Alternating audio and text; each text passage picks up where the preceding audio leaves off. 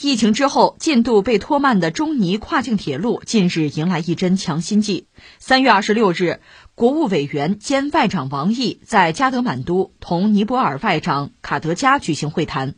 王毅强调，中方支持尼更加深入参与“一带一路”建设，愿加快推进重点合作项目，特别是推进中尼跨境铁路项目，建设跨喜马拉雅立体互联互通网络。中尼外长一致认为，中尼跨境铁路项目得益于双方领导人的擘画，承载着两国人民的美好期待。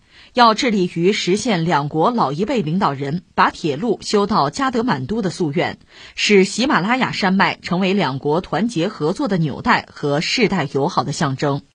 其实这类的消息吧，如果我们仔细观察，就中国自己邻国之间修铁路这个事儿吧，前段时间是和老挝。就是二零二一年的十二月份嘛，十二月三号，中国到老挝那个昆万铁路那一段儿哈正式开通，双方领导人都高度关注。现在又讲到中国和尼泊尔之间这个铁路，要评论吧，三个字儿哈，不容易，真的是不容易。我们先就事论事说中国尼泊尔之间这个中尼铁路啊，可以先说两句尼泊尔。尼泊尔本身是一个内陆国家了，山国，它本身是在喜马拉雅山的南麓，北边就是中国了。其他三面和印度有接壤，所以它受印度的影响其实比较大。印度从历史上讲一度地区霸权主义啊，所以对尼泊尔一度是有影响和控制。这个其实印度人自己就不会言，就这么一个状况。但是说尼泊尔和中国的关系呢，当然也源远流长。话说在一九七三年，当时尼泊尔的国王就贝兰德拉呀，他到北京，他和毛泽东主席见面。他就说想能不能加强和中国的关系啊？当时毛泽东主席就说，中国将修建通往拉萨的青藏铁路，最终会通到加德满都去。你想，毛泽东主席曾经写过诗嘛，“一桥飞架南北，天堑变通途”，那说的是咱们自己的基础设施建设。但是中国和尼泊尔之间，如果铁路真的连通，铁路真的从那个青藏高原就修到加德满都去，那也是天堑变通途啊。你想，他一个内陆国，他穷的不行，他到处是山地，在那么一个环境里修铁路，真的是非常之难。按坦率说，中国人是具备这个实力和能力的。尼泊尔的基础设施和交通部有官员曾经多次公开表示说什么呢？说中尼铁路一直是尼泊尔人民的梦想。虽然中尼铁路是世界上他说啊是世界上最复杂、最具挑战性的项目，但是只要有中国企业参与，有中国铁建铁医院参与。就等于给咱做广告是吧？我深信这条铁路最终会成为现实的。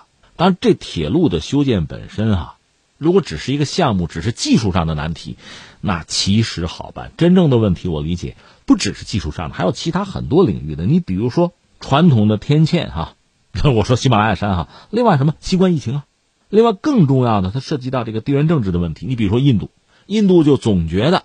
这有的时候以己夺人吧，是很多人惯性的思维。而印度这么考虑问题，他就觉得中国也是这么做的。就是你修铁路，你跟尼泊尔连接，你要控制尼泊尔，你要把它变成卫星国，更不要说还有远方而来的捣乱的，比如美国各种挑唆呀。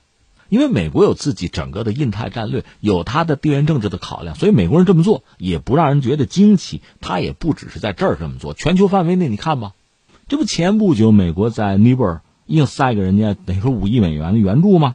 就那 MCC，那是凌驾于尼泊尔宪法之上的。他们议会还批了，所以有人说尼泊尔这是向美国倾斜啊，还有民众呢街头抗议嘛，出卖主权嘛，这事儿不就闹起来？当然有人就说，你看那个印度啊、美国加上中国在尼泊尔《三国演义》了啊，就开始搞这个东西。其实我们多次明确的就是表达一个特别清晰的态度，不只是针对尼泊尔，我们不干涉他国的内政，咱修路是修路，生意是生意。如果要从这个中国传统哲学这个角度来讲呢，就是说利己和利他有的时候是统一的。我通过利他，我也就利己了。尼泊尔是个内陆的山国，如果说我们和他建立了非常密切的连接，或者他通过中国和这个世界建立了广泛的连接，那对我们来说既是利他也是利己啊。这个逻辑不单是我们和尼泊尔之间，在我们和周边很多国家之间都是这样，包括我们和印度，包括刚才我们讲的中老之间那个昆万铁路都是这样子。其实，就是中国这个想法，也不只是中国有，很多人都看得到。你记得之前亚洲很多国家凑在一起搞那个泛亚铁路，那是一个非常非常宏大的规划，把整个亚洲用铁路线连起来，它是个铁路网啊。说是泛亚，实际上把亚欧大陆就连通了。到那个时候，不管说是东南亚到欧洲，还是咱们坐着火车到新加坡，这都是可能的呀。而且这对相关国家，就铁路沿线的国家，肯定都是非常大的利好，这不用说嘛。但恐怕也正因为如此，它难度会非常大。一方面，我们要承认哈，相关的国家彼此之间，就从历史上讲，你说仇怨啊、矛盾啊，很多国家是有的，不那么容易做。另一方面，就往昔的仇怨可以化解，可以对话，那架不住有人捣乱呐，还有人出于自身的一己之私、自身的考量，不断的来加剧这个各个区域的紧张局势，挑拨啊、教唆，来搞这些东西。所以这就让这个泛亚铁路变得其实非常难。你如果对比着看哈，这几十年了吧，咱别往远说了，这个铁路的规划呀、构想啊，曾经很宏大，现在等于说是一点一点的在萎缩、在缩水、在打折。当然，也可能就是更加的现实吧。但即使如此，也依然很难。就是中国涉及到相应的这个泛亚铁路里边的这个路段哈，只要我们国内的早通了，但是国外做起来就真的是很艰难。但是事儿虽然是难，它有利于我们和我们这帮邻居共同的利益，有利于大家的生存和发展。这个事儿还是要推动吧，日拱一卒嘛，往前推着走嘛。所以我们看到中国和周边国家还是在努力的啊，向前而行，做一点是一点。顺便感慨一句啊，就说中国和某些列强想法不一样在哪儿呢？我们确实有我们的一套逻辑。你看，有一个哲学家叫赵廷阳嘛，他研究中国的那个天下理论、天下体系。他认为中华文明啊，就是我们的文化是一个什么东西？它是个漩涡，它不是扩张，它是自身发达，而且能够让大家共赢啊，大家都得利啊。所以这个漩涡旋转起来之后，会把周边很多国家，就是你辐射到、你影响到的那些国家、地区、文明啊，就带进来、卷进来了。而西方文明不是，它就是扩张，就是抢啊，这是完全不同的东西。再有一个呢，就是基于中国的这种，我想这种文明的影响也好哈，中国对于这个哪怕是亚欧大陆的愿景也好啊，包括我们的经验也好啊，我们是愿意什么呢？连接贸易。其实你想，这个亚欧大陆确实是人类自古至今啊，是人类非常活跃的舞台，还真不是北美大陆。那我们说人类的文明也好，包括战争也好啊，文化交流也好，主要亚欧大陆是舞台。亚欧大陆出现没出现过强国大国呢？出现过，但是逐渐的都已经。灰飞烟灭了，谁真正把亚欧大陆完成统一了啊？没有。如果是有的话，是什么呀？是丝绸之路，是贸易。这个经验还真是中国有，所以中国一直在做的是建设性的事情，而不是去毁灭。而你想，作为海洋国家，它是不能够让亚欧大陆统一啊，连接起来，所以它要破坏。说起来，在全球搞基建，欧盟要搞，美国要搞，中国已经有了一带一路。一带一路，我和大家讲过，如果真要从根上讲呢，美国有学者。甚至到最后，美国的国务卿希拉里，就是奥巴马做总统那时候，他不也提出一个新丝路计划吗？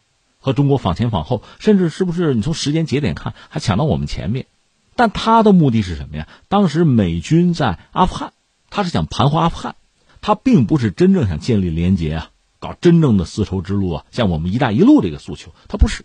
所以你看，现在美军撤离阿富汗，不要说美军撤离阿富汗，就是希拉里·克林顿。卸任美国的国务卿之后，这事儿就没人再提了。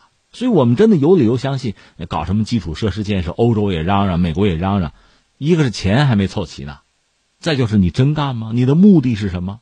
我们倒要打一个问号出来。你是为了建设吗？时间久了，活做了，大家彼此之间的了解、认识啊，也就越来越深入。